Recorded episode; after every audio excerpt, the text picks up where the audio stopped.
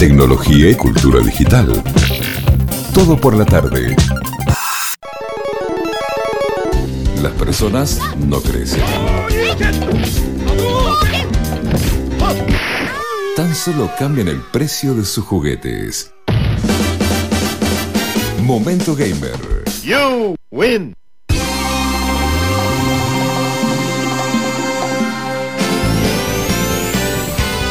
¿Cómo le va, señor Ignacio Esaíns? Lo veo, no voy a decirlo escucho fuerte y claro, lo veo fuerte y claro. Usted ha cambiado la cámara, algo, hay, hay un upgrade ha metido, algo, lo veo, pero clarísimo, impecable. Hola, Fichi. Yo Hola, no te ¿qué tal? veo, Y sí, pero estoy- qué claro estoy- que estás. Eh, Estoy, estoy, estoy clarísimo. Estoy con, cambié la cámara, justamente compré una de esas camaritas chinas en, en el famoso sitio de subastas y liquidaciones. Y la verdad es que estoy muy contento con mi camarita de ojo de pez, que es clara, es demasiado clara, quizás me obliga a peinarme más de lo necesario antes de, antes de salir. Pero, pero sí, estoy muy contento. Estoy muy contento con el upgrade. Está muy bueno, muy bueno. Eh, aprovechó el, No, el hot sale no, porque no, tan rápido no hubiera llegado.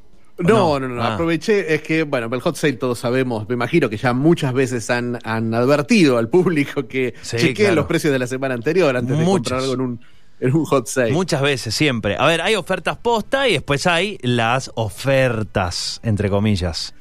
Claro, Siempre claro, se arman es- hilos de Twitter. Hoy, vi- hoy me encontré con uno ya, eh, de cosas que ya no eran. O sea, como, uy, mira, ya no. Uy, de pronto estaba más barato la semana pasada. Claro, este televisor que cuesta un 20% menos, pero que la semana pasada costaba un 25% menos eh, que el nuevo precio de lista. Es una, es una trampa usual. Esta no, esta es una camarita china maravillosa. Bueno, quizás alguna vez cuando, cuando el señor Lerner se decida a llevar al mundo de video eh, todo por la tarde, voy a poder hacer Muy bien. lujo en vivo y en directo. Eh, me gustó que ejerza esa cierta presión sobre, Es- sobre mí. Así que ya lo, ya veremos, ya lo vamos a resolver. Ya lo vamos a resolver. Eh, me parece, me parece que estamos, estamos como a puntito, ¿no? Es Sí. como que ya de a poco, de a poco todas las, todo, todos estos, estos programas de tecnología y estas, estas radios se están, se están yendo en esa dirección, ¿no? Sí, sí, tal cual. Eh, sí, es como que ya, es- es- además eh, lo pide, lo pide. Es como que el- los mismos temas que vamos a charlar hoy vamos a hablar de metaversos, o sea, cómo, cómo no vamos a meter un video en eso, en, en alguno de esos términos, cómo no vamos a mostrar algo. Eh, lo hacemos ahora. Eh, Fer, vos contame cómo yo ya me estoy agarrando de la mesa, estoy preparando, preparado psicológicamente y físicamente para el chiste, así que Ah, cuando quieras. eh, no, no, está bien. Tres, dos, uno.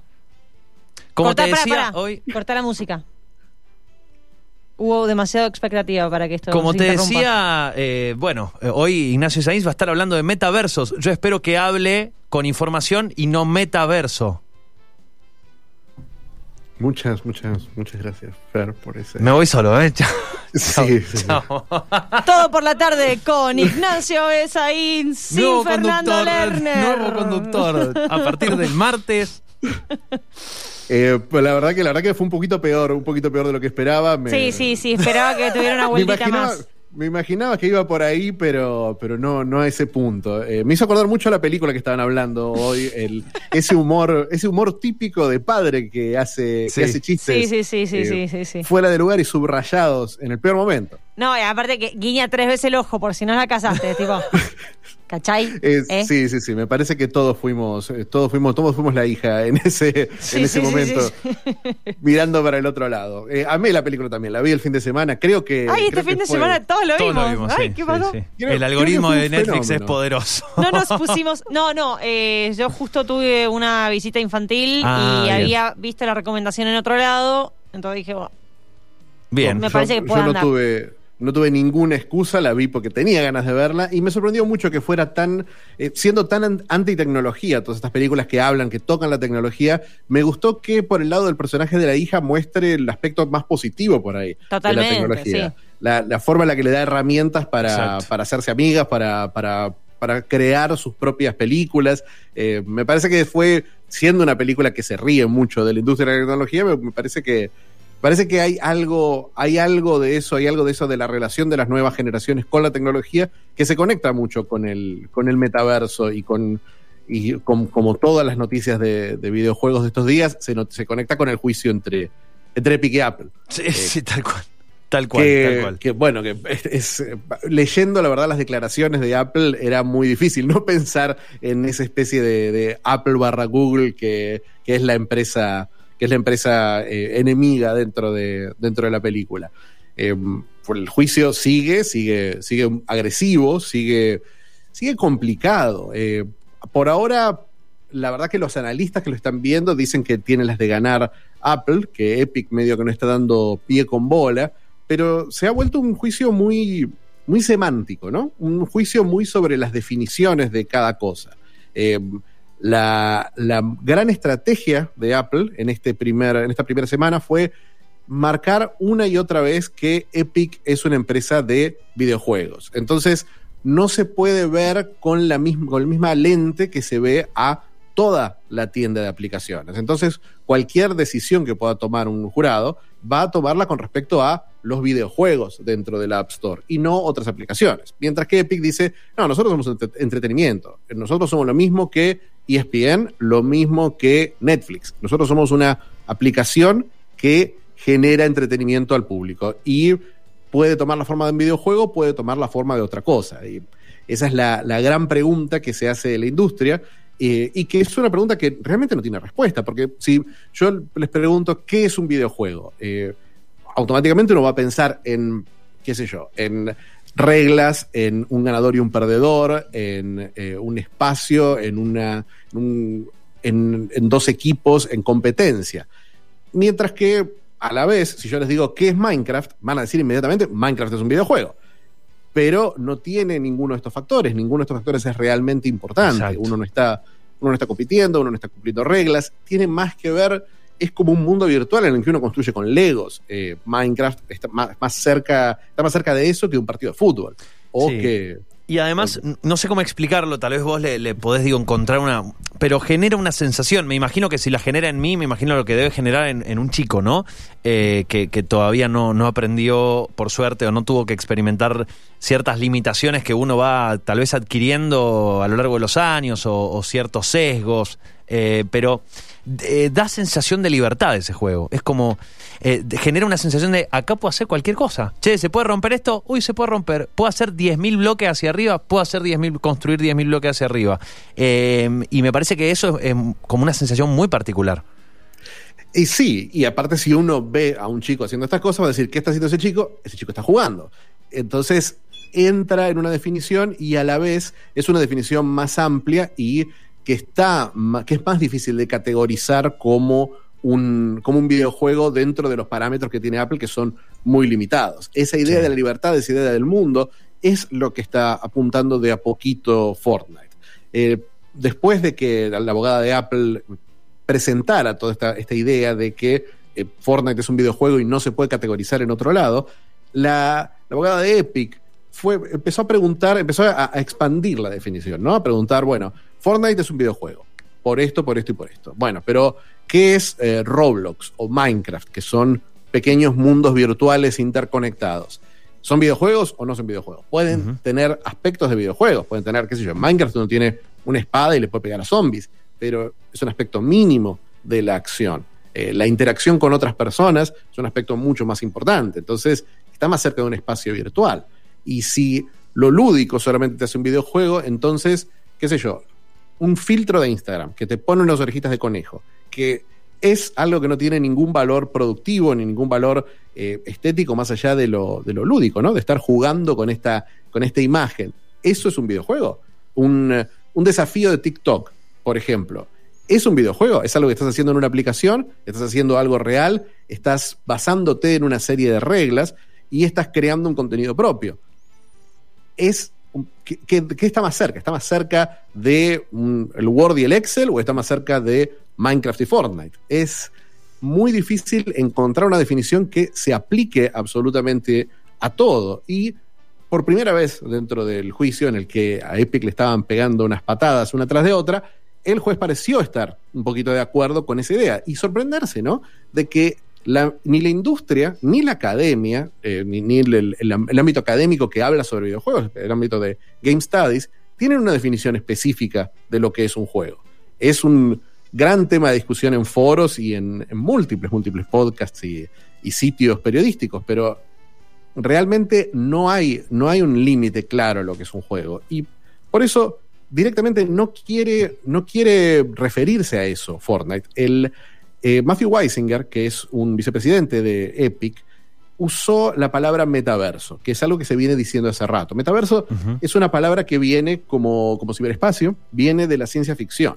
En ciberespacio venía de Neuromante, de, de William Gibson, y el metaverso viene de la obra de Neil Stephenson, otro visionario de la ciencia ficción, otro, otra especie de poeta cyberpunk, que son todas novelas de mil páginas fascinantes, que son un poco las que inspiraron la, la visión pop más conocida del metaverso, que es eh, Ready Player One, la peli de Spielberg Sí. de, este, de este mundo postapocalíptico en el que los personajes viven en, en básicamente bloques de concreto, pero se ponen un casco y están viviendo una vida paralela en un mundo virtual que se vuelve más importante que el mundo real para ellos. Eh, sin, lo, sin lo distópico, un poco eso es a lo que apuntan Fortnite, eh, Roblox, Minecraft, al metaverso, o sea, un meta-universo. Meta es una palabra que se usa para lo referencial. ¿Qué sé yo? Una película de Tarantino, que es una, una historia que habla sobre otras historias, es metaficción. Esto es eh, la idea del universo adentro de otro universo. Nosotros tenemos un universo, que es el universo físico, que está alrededor nuestro, que tocamos con las manitos, y este metaverso es un- una especie de espejo virtual de este universo. Todas las interacciones reales que tenemos en nuestro universo las podemos reflejar en este universo virtual, que parecía ciencia ficción hace un par de años o parecía algo muy limitado, un público muy limitado, pero después de la pandemia eh, queda claro que las interacciones virtuales no, obviamente no, no, no reemplazan las interacciones reales y físicas, pero que el mundo no se termina cuando las interacciones se limitan a lo virtual. Entonces es como, es como que este, esta idea del metaverso, que por ahí iba a tomar unos años más desarrollar, se volvió algo más tangible, más real. Eh, virtual, pero, pero más real. Sí, sí, entiendo, Entonces- entiendo. Y, y además, digo, muy abarcativo, ¿no? Justo, bueno, hablando de, de- de- de algo que hace referencia a un universo. No, como decimos, no, re- no en referencia a, a una experiencia concreta que empieza y termina, sino algo mucho más abarcativo. Al punto que no, no sé si viste, no sé si te lo habrás encontrado, eh, eh, me crucé con un, usuario en TikTok que prueba de hacer eh, como si eh, agarra elementos del Minecraft en la vida real y los ubica en bloques y, e, e intenta en el mismo orden que en el Minecraft eh, haces algo, haces un, craft de algo, o un elemento, lo hace en la vida real. Entonces puso, eh, no sé, tres cuadrados de harina, un cuadrado de tal cosa y no lo mezcló nada, como se hace en el Minecraft. Tiró todo adentro de una cosa y bueno, si se hace, se hace. Entonces intentó hacer una torta. Puso harina, harina, puso tres bloques de harina, este bloque de tanto, un bloque de tanto, lo metió al horno. Claro, quedó medio una porquería. Se hizo la torta, que obviamente que no lo mezcló, quedó medio una porquería, pero digo, es interesante incluso cómo, cómo ha trascendido al punto que hoy intentamos intentar construir cosas co- bajo la lógica del juego.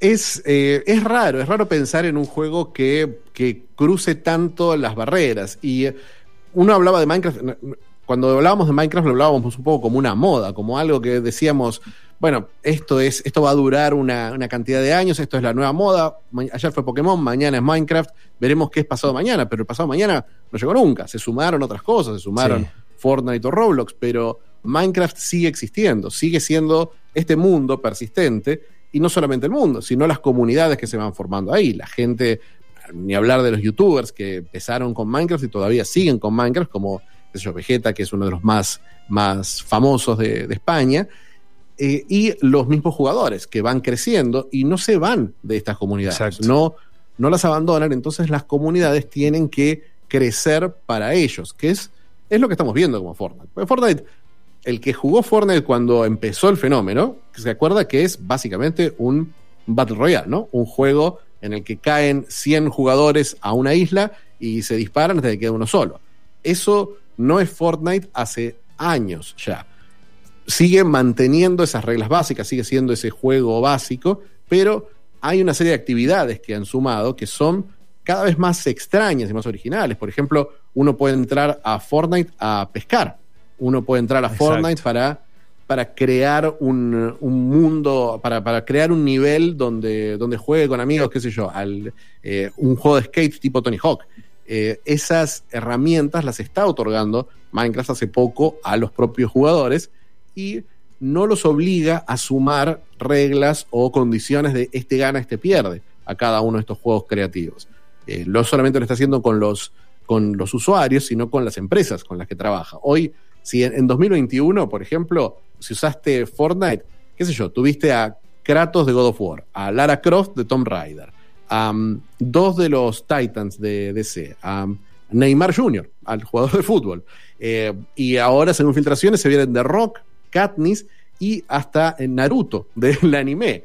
O sea, una, un, un menjunje de personajes que jamás estamos acostumbrados a las pelis de Marvel por ahí en las que vemos, eh, qué sé yo, vemos que hay dos o tres personajes de, Marvel que continúan de película a película, pero no vemos esta conjunción de elementos que tiene que ver más con la lógica de los funcos, ¿no? De, esto de, tener un diseño en común para un montón de personajes que pueden convivir dentro de una propia narrativa, eh, mientras las empresas eh, que los hacen colaboren con eso. Entonces, lo, es como es como cualquier red social, como cualquier plataforma. O sea, vos, eh, qué sé yo, te una cuenta de Twitter y podés tener tu cuenta de Twitter va a ser igual, eh, prácticamente igual en lo, en lo, práctico, en lo técnico, va a ser la mismo que la cuenta de Donald Trump o que la cuenta de Will Smith. Es lo mismo porque la plataforma es la misma y las herramientas que vos usás para expresarte son las mismas. Entonces, te da una ilusión, por supuesto, porque obviamente Will Smith es Will Smith, eh, va a tener más seguidores que yo, no me ofendo, Will, no, no, no, no me lo tomo personal, eh, pero eh, tiene un par más pero la, la, la, realidad es que estamos siendo parte de la misma plataforma y estamos interactuando de la misma forma. O sea. También eh, esa, esa sensación que, que eh, planteas es muy interesante porque también creo que permite. Eh, digo, no solamente la, no es una sensación, creo que también es, es una realidad eh, poder estar simplemente a un chat a un mensaje de esa persona, ¿no? Vos en Twitter sí. le, le, mandás un tweet a Will Smith, bueno, por ahí no lo ve, pero te puede contestar eh, y lo tenés ahí, no hace falta eh, mandarle un mail al asistente del asistente y lo mismo puede ser en Minecraft, digo, te metes en un servidor con alguien que te admiras mucho y allí está y puede compartir con vos, digo, es esa cercanía también, ¿no? Eso lo vimos, lo vemos mucho con los streamers que participan de Fortnite y de este tipo de juegos, que no solamente podés interactuar con ellos, sino que si ellos crean su propio servidor, su propio universo, vos estás formando parte de eso. Por ahí vos no vas a interactuar directamente, pero qué sé yo, por ahí en algún momento va a entrar y saludar y vamos a estar ahí de fondo y vas a verte en el video de YouTube y vas a decir, ay, mira ese nombrecito usuario, es el mío. Esa, esa sensación de mundo compartido, de comunidad, en la que vos no participás eh, pasivamente, sino activamente, es lo que por ahí cambia un poquito esta, esta, forma de ver los videojuegos. Lo mismo pasa con la interacción con estos personajes. O sea, saber que yo puedo, sin comprar un juego de Star Wars, sin dejar de jugar al juego que yo juego, que es Fortnite, puedo tener un personaje que sea de Mandalorian y participar directamente con, directamente con él dentro de, de, dentro de un mundo que puede ir cambiando de acuerdo a lo que, bueno, de acuerdo a lo que, a lo que a lo que Fortnite vaya sumando o los mismos usuarios vayan sumando. Esa es, es como un. Es, es, como pasar de la idea del videojuego a la idea del espacio, a la idea del contenido creado por jugadores y, sí. los, y los eventos, por supuesto. Porque ahí está el tema de primero las marcas, después los streamers y pronto van a poder ser los jugadores que crean un lugar, crean un espacio. Por ejemplo, el ejemplo claro es el concierto de Travis Scott que eso Exacto. fue hace, hace un año, que fueron 27 millones de jugadores que participaron. Qué que vieron. Y es, la, la, idea es vieron el concierto y uno piensa, pero bueno, pero no era lo mismo verlo en YouTube. No, no. porque es que el, el, acto de ver un concierto, el acto de ir a un festival, el acto de ser parte, de estar ahí, ver a todos tus amigos que están viendo al mismo tiempo al mismo artista, poder hacer distintos tipos de gestos, poder volar por el nivel y ser uno el mismo operador de cámara, son cosas que te hacen sentir que estás ahí. Y esa es la sensación del metaverso y esa es, ese es el lenguaje que está manejando Fortnite ahora, que por supuesto va a ir creciendo con la gran revolución de la que venimos hablando y vos venís hablando en, por la tarde hace, hace años, Fer, ya, que es el tema de la, de la realidad virtual y la realidad aumentada, sí. que van a hacer que todos estos mundos virtuales se vuelvan mucho más, mucho más reales. O la, quizás se, se difumine un poco la barrera que hay en nuestro mundo real y en este mundo virtual. Si nosotros podemos interactuar en un espacio real por ahí con nuestros personajes. O yo teniendo estos cascos, estos anteojos de realidad aumentada, puedo tener a mis personajes bailando y haciendo sus cositas en el escritorio mientras estoy trabajando o estoy en cualquier otra cosa. Esa sensación de que esos mundos, ese mundo se vuelve más real, es lo que hablamos con las redes sociales, ¿no? De que uno habla de que las interacciones en redes sociales eh, hace unos años las sentíamos como ficticias, como que si yo, qué sé yo, si yo tenía un amigo en Twitter o en Facebook, eh, era un amigo virtual que era distinto de mi amigo real. Y hoy es mucho más común, eh, bueno, con Fer, con nosotros no nos pasa. Nosotros hemos interactuado, interactuamos durante años solamente de forma digital y nos conocimos en la realidad hace, hace unas semanas cuando estuviste acá de visita en Buenos Aires y realmente se sintió empezamos, seguimos conversando como si seguimos, seguimos, nos conociéramos hace meses, hace años. Me acuerdo que antes estaba el, Al principio Fer tiró un chiste y Fichi quiso seguir caminando, pero era, muy incómodo, ya estábamos sentados, bien, voy a volver. el café. Claro, dijo, eh, lo, bueno es que el, voy al baño. En lo virtual le puedes clavar el visto y listo, che, no lo voy a leer el mensaje, pero ahí en persona, eh, esa ventaja no las tenés, eh. Claro, claro, no, no, acá no podía tirar un emoji y pasar al próximo tema, tenía que decir... Es, es interesante cómo, cómo se van pasando esas cosas. Antes, antes estaba el che, conocía a alguien por Fotolog o por MySpace o, eh, o Facebook. Eh, bueno, nos vamos a conocer, era como todo un evento, nos vamos a conocer en persona. Casi que ahora, no digo que no haya expectativa por conocer a alguien en persona, pero eh, entiendo que es, es mucho menos que antes. Uno puede con, incluso conocer mucho más de la persona virtualmente que en una charla a veces. Es, digo, es raro, es particular, digo, depende mucho el contexto. Es que, es que tiene que ver mucho con, de nuevo, volvemos a la, a la peli, los Mitchell y las máquinas, la idea de que uno usa esta tecnología para definir quién uno realmente es sin el bagaje de las cosas reales que uno tiene, sin el cuerpo de uno, sin el país en donde uno vive, sin la distancia, sin las limitaciones por ahí económicas. Eh, eso es como que quizás es un poquito ilusorio, porque también esas barreras, más allá de que uno no las no las explote, sigue existiendo. Eh, si uno tiene acceso a las mismas herramientas, uno técnicamente puede estar en una igualdad de condiciones que por ahí la realidad no le permite.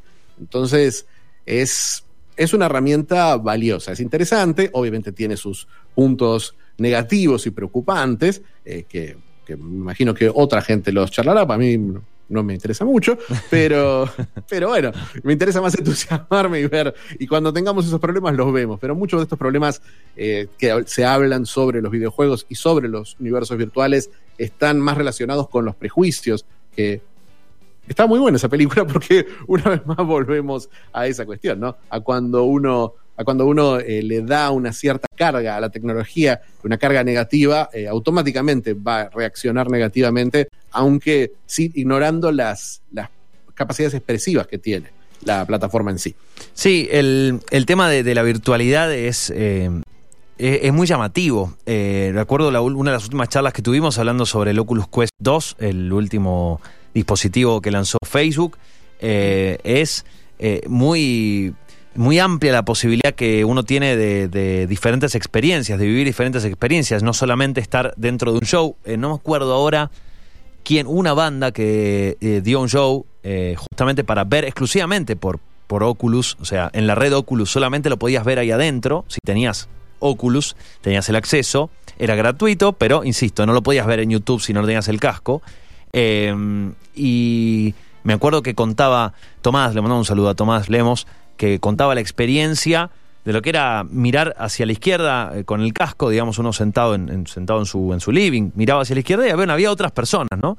Que tenían su personajito ahí y que saludaban y dice, de pronto me puse a hablar con gente que estaba en la otra punta del mundo, que estaba, no sé, en Canadá, en, Australia, en, eh, y bueno, entablamos una conversación y era una conversación también sobre lo que nos parecía la banda y cómo estaba sonando. Era como estar en las gradas, digo, salvando las diferencias de lo que puede ser eh, la parte más física, pero en cuanto a la experiencia, eh, el audio era de alta calidad. Yo estaba con mis auriculares, estaba sentado en la comodidad de mi casa, eh, charlando con gente, y después nos hicimos amigos y seguimos charlando fuera del show. Eh, obviamente, no. Se reproduce ¿Sabe- parte de la experiencia, pero aparte hay una experiencia agregada. digamos. ¿Sabes El- lo que me parece? eh, el hacerlo así es una experiencia en sí. ¿Sabes lo que me parece clave en este tipo de, de- de nuevas tecnologías? Y es algo que nos pasa mucho, que es compararlo. Pero, eh, obviamente, es entendible, lo comparamos porque Es lo que conocemos. es lo que conocemos. Sí, más vale. Pero me parece que todo el tiempo cuando se habla de, de la realidad virtual, se cae en compararlo. Eh, no me vas a comparar un show con la realidad virtual. Y no, pero es que está. No, no, por ahí no, la idea no es compararlo. Son cosas distintas. Eh, sí, sí, sí, para mí la accesibilidad es una cosa muy, muy importante. Pero mucho también del show es esa, es la fantasía que nos creamos alrededor del show porque pagamos, qué sé yo, tres mil pesos por esas entradas a Lollapalooza y no vamos a, no vamos a, no vamos a quitarle esa mística. Y vamos a decir, bueno, no, no es lo mismo virtual. No, no es lo mismo, es otra cosa. Pero muchos de esos aspectos sí se pueden reproducir. Y la diferencia es que no tengo que ahorrar, eh, no tengo que, romper el chanchito para, para pagar las entradas de Lollapalooza, eh, de Lollapalooza virtual, sino que por ahí puede ser parte de mi experiencia cotidiana y poder decir, bueno, en vez de decidir, tengo, tengo que, este es el único concierto al que voy a poder ir en los próximos seis meses, puedo decir, no, puedo ir a cinco o seis, porque obviamente los precios son distintos, la capacidad real del uno de traslado es distinta, porque si uno vive en Chubut, el- la, la oferta de conciertos va a ser mucho Claro. menor que la que va a tener en, una, en New York o en Los Ángeles. Entonces, tener esas, esas posibilidades, la verdad que para mí es, un, es algo que uno tiene que poner en la balanza, por supuesto. Obviamente, nadie está hablando de reemplazar las experiencias reales. Siempre lo vemos como un pico, pero de la misma forma que pasó con los cines ahora, y eh, la sensación de que los cines no van a volver a ser lo que eran antes, la, esa, esa sensación de que por ahí íbamos una vez por semana al cine y que de a poco tuvimos que reducirla porque los costos eran inaccesibles y los cines eran menos y comer y viajar y un montón de gastos extra. Hoy tenemos un Netflix, hoy tenemos los estrenos en simultáneo por ahí en un Disney Plus o en un HBO Max y vamos a ir menos al cine, pero no va a dejar de ser especial y no va a dejar de ser valiosa y real esa, esa salida al cine. Pero la experiencia de una película es distinta, pero Sí. está, es, es, es una experiencia que se tiene que medir por ahí desde, desde otros parámetros. Es. eh, bueno, diferentes conclusiones que uno va sacando. Realmente da para seguir charlándolo y probablemente por ahí estaría bueno hacer un metaverso capítulo 1, capítulo 2, capítulo 3 y hablar varias, varias semanas, digo, de forma eh, tal vez espaciada, ir charlándolo, pero. eh, otra cosa que vos decías, ¿no? Gente que empezó a jugar al Minecraft. eh, digo, me quedaría hablando de esto largo rato. eh, sé que tenemos que, ir cerrando, pero una cosa más que quería mencionar de lo que vos decías, esto de eh, hace años que alguien juega al Minecraft, pasaron los años, sigue jugando al Minecraft, tal vez está jugando a otra cosa o haciendo otra cosa o está en otro proyecto o en otra comunidad. Eh, y tiene que ver también con esto de que no, no está necesariamente atado a una edad, porque uno encuentra experiencias para lo que uno está buscando en ese momento. Eh, y es Sí. parte de ese universo, ¿no? Decir, bueno, crecí. El juego no es que evolucionó y creció conmigo, no. El juego me ofrece tantas libertades y tantas opciones como yo estoy buscando en, a esta altura de mi vida. Sí, creo que, creo que el, el juego y los creadores independientes de contenido van a, van, a, van, a, van, a, van a empezar a reflejar esas opciones. De la misma forma que los videojuegos, las consolas de videojuegos, eh, teníamos el Family Game y el Super Nintendo, eran todos juegos infantiles, y con PlayStation y con PlayStation 2 empezamos a ver juegos que apuntaban a otro público. Eh, creo que el público va a estar creciendo con esta idea del metaverso y ya no, ya se va a alejar, aún el público que hoy juega videojuegos, los señores, los cuarentones como uno, que, que disfrutan un videojuego de la misma forma que lo disfrutaban cuando tenían 20, que no dejaron de jugar en ningún momento, creo que somos cada vez más los que, los que no rompemos ese hábito. Eh, creo que con los chicos va a pasar lo mismo, con los que están jugando, con los que estaban jugando Minecraft a los 10, 12 años, hoy tienen 18, 20 y no dejaron de jugar Minecraft. No, no es que pasaron a otros videojuegos. Entonces, esos juegos van a crecer y esos espacios se van a volver más interesantes. Hoy, yo veía, por ejemplo, hoy eh, uno de los juegos más populares dentro de Roblox. Roblox es otro de estos juegos, de estos espacios virtuales, que es menos visualmente distintivo por ahí que Fortnite o que Minecraft, pero el juego más popular se llama eh, Adoptenme, Adopt Me, y es un barrio donde uno tiene una casita y compra y cría mascotas. No tiene objetivos, no tiene ganadores, no tiene perdedores. Es un mundo abierto, tipo GTA, horrible. Visualmente yo no sé cómo hacen para... Pero qué sé yo.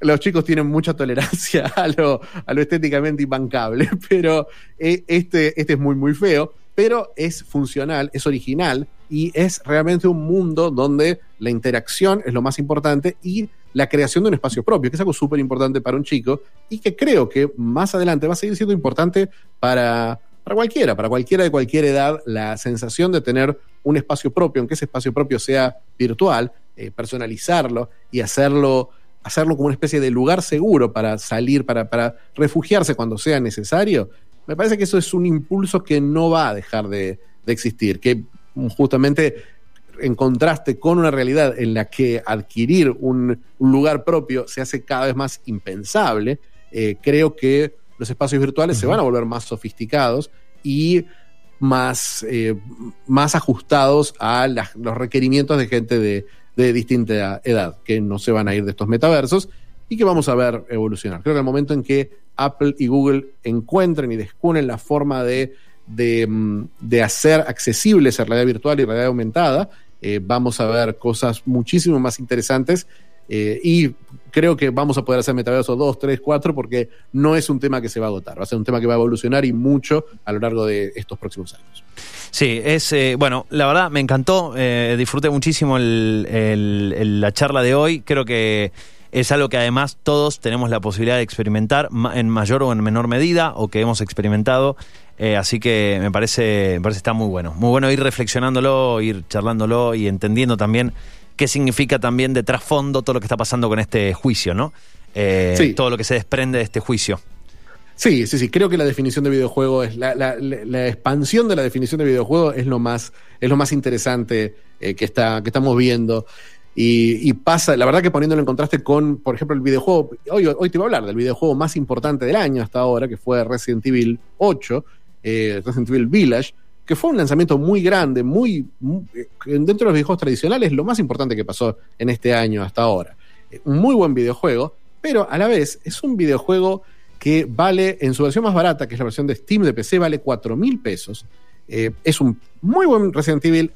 Realmente no es ni tan eh, terrorífico y original como Resident Evil 7, mm. ni tan eh, mecánicamente perfecto como juego de acción, como era la remake de Resident Evil 2, que salió hace un par de años, y dura 10 horas. Y decir, hablar de ese juego, eh, realmente se, lo sentía mientras estaba preparando todo esto, todo del metaverso, y de Apple, y de Epic, y de Roblox, y de esta visión de un mundo expansivo y cambiante y gratuito, donde uno decide qué gastar y cómo gastarlo, realmente se sentía como antediluviano. Me sentía como si estuviéramos hablando de un cartucho de Super Mario, hablando de este, este juego, este muy buen juego, realmente muy, muy buen juego de terror, pero que es una experiencia que se siente cada vez más inaccesible, porque obviamente en PlayStation 4 básica no anda particularmente bien, en una PC vieja no anda particularmente bien. Entonces, eh, pensar en ese salto en, en, la realidad que estamos viviendo ahora, cuando, sí. cuando, y cuando una vez más uno no puede conseguir una PlayStation 5 ni aunque pueda pagarla, ni aunque la quiera. Eh, la, la, verdad es que es, es, es, raro sentir como una parte tan importante de la industria y tan grande está ignorando el crecimiento a pasos agigantados de, eh, estos, de estas otras ideas y de este concepto del metaverso. Sí, tal cual, tal cual. Eh, las noticias siguen siendo eh, PlayStation 5 hasta dice hasta el 2022 leí que va hasta a estar el 2022. en falta. Hasta el 2022 Miércoles. dijo, no es un chisme, es el CTO de Sony que dijo, que dijo hasta bien entrado 2022, no, la, la demanda, la, la, la, demanda va a ser superior a la oferta. Eh, querido, excelente lunes, me encantó, eh, la, la, la verdad estuvo muy muy buena y además me voy con un montón de ideas para, para explorar, para leer, seguir leyendo un poco y para seguir jugando, obviamente. Me encanta. ¿Te interesó? Eh, muchísimo. Me estás jodiendo. Oh. Ahí está. Ese fue mejor que el tuyo, aunque ya no lo tuve que explicar. Está muy bien. ¿Viste? Está muy bien. A mí me agarró por sorpresa. Fernando murió. Fernando estoy, murió. Sor estoy sorpresa, como dicen ahora. Estoy sorpresa. Muchas gracias. Hasta el lunes que viene. Chao. Muchas gracias a ustedes y especial muchas gracias, Angie. Allí pasaba el señor Ignacio de Sainz con su momento gamer, hoy hablando de metaversos. Tecnología y cultura digital. Todo por la tarde.